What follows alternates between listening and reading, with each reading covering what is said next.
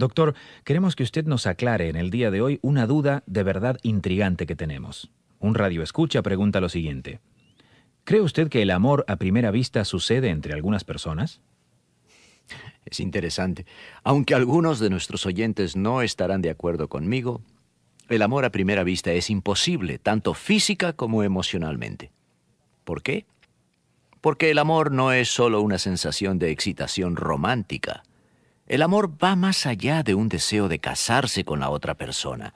Es más que una atracción sexual intensa. Supera a la emoción de haber capturado una presa social altamente deseable.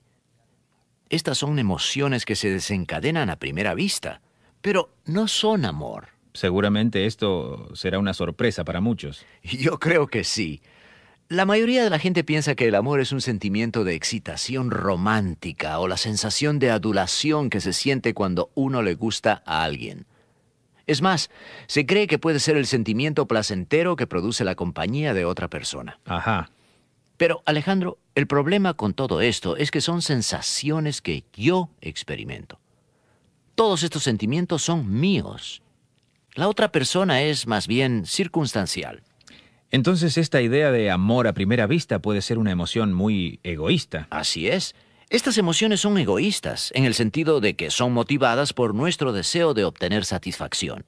La diferencia entre este tipo de amor egoísta y el verdadero amor es que este último no se enfoca en uno mismo, sino en la otra persona. Se trata de preocuparse por la otra persona y de darle a ella. ¿Nos puede dar un ejemplo, doctor? Bueno, sí. Estoy pensando cómo he desarrollado un amor de por vida por mi esposa. No fue algo que sucedió de repente. Fui creciendo en él y ese proceso requirió tiempo.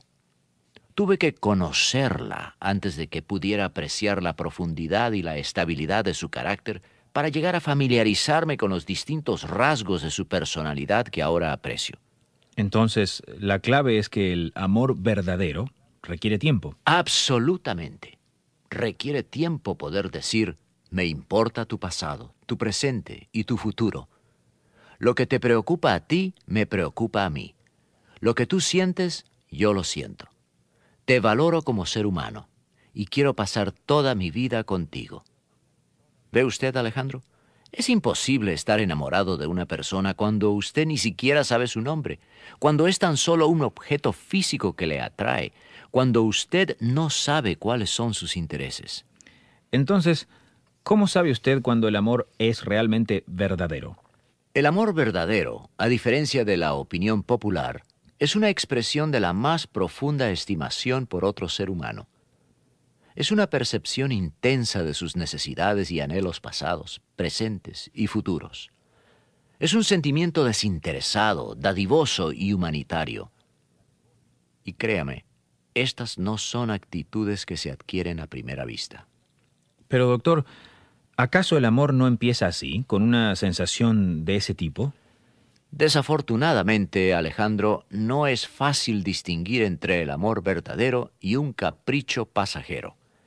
Esa sensación desenfrenada y de peligro que se experimenta al inicio de un romance tiene todas las características de una relación para toda la vida, pero es tan solo algo pasajero.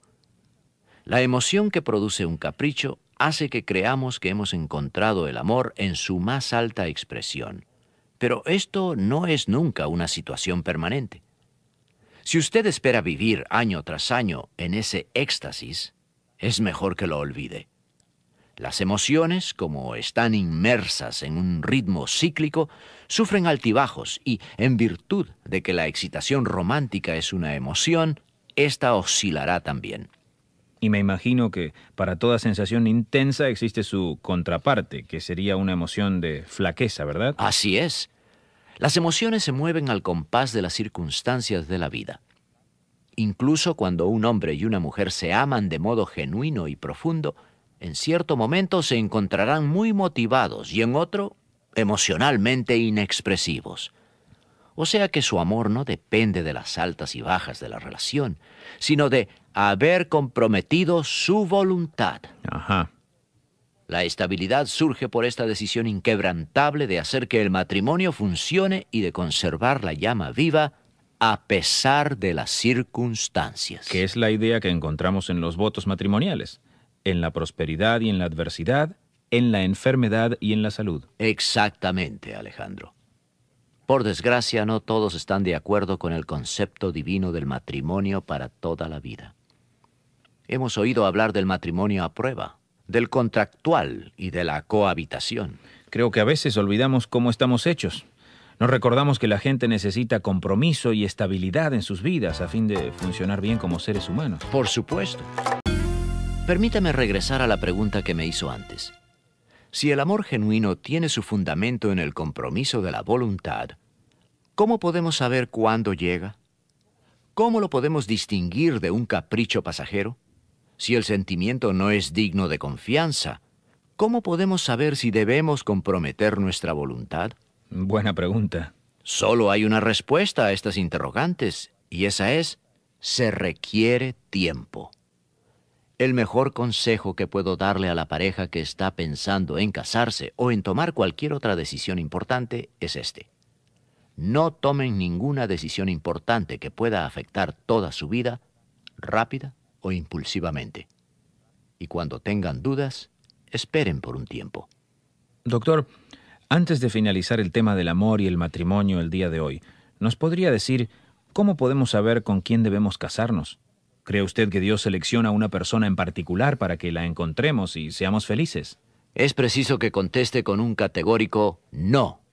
Un joven a quien yo estaba orientando me dijo una vez que se despertó a medianoche con la fuerte impresión de que Dios quería que se casara con una señorita que en realidad solo conocía de manera superficial.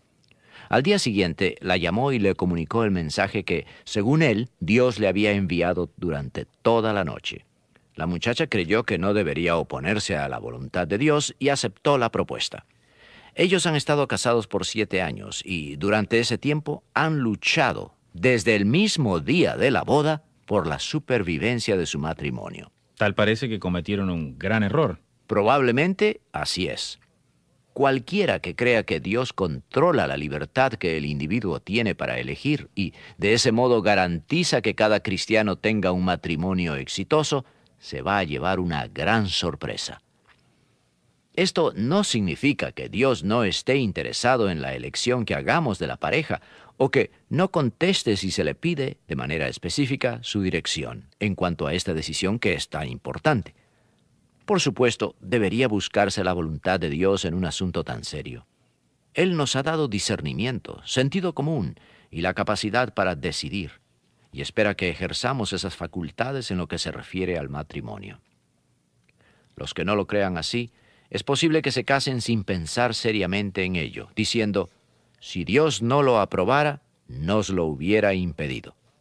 Pero doctor, ¿no es acaso mejor casarse con la persona equivocada que permanecer soltero y solo toda la vida? No, no es mejor. En general, es menos doloroso estar en búsqueda de la pareja que estar inmerso en la contienda emocional de un matrimonio amargado. Sin embargo, el temor de ser una solterona hace que muchas jóvenes atrapen al primer hombre que se les cruza en el camino y, con frecuencia, esto las conduce a una vida desastrosa. El miedo de que nunca se vaya a encontrar un compañero o una compañera puede provocar que la persona soltera haga caso omiso de su buen criterio y comprometa sus propios valores morales. Eso obviamente no es bueno. Una joven puede decirse a sí misma, Juan no es cristiano, pero es posible que lo pueda persuadir después que nos casemos. Bebe demasiado, quizás por su juventud y su alegría.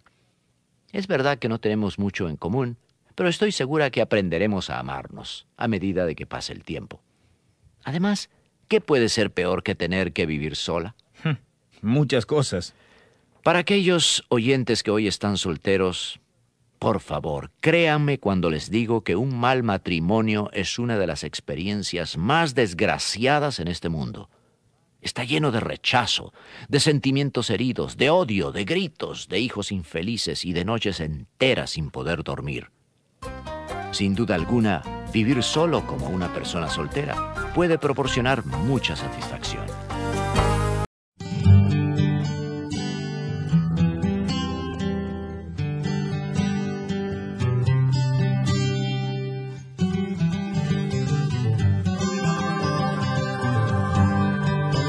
Sobre nubes se le puede ver. Ilusiona things I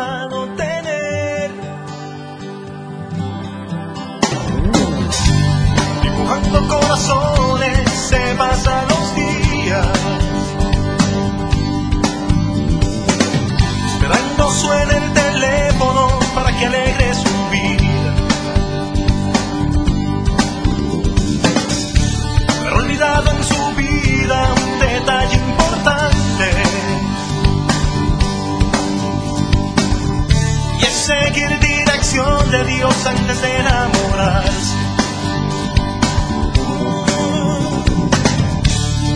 No está mal pensar en él.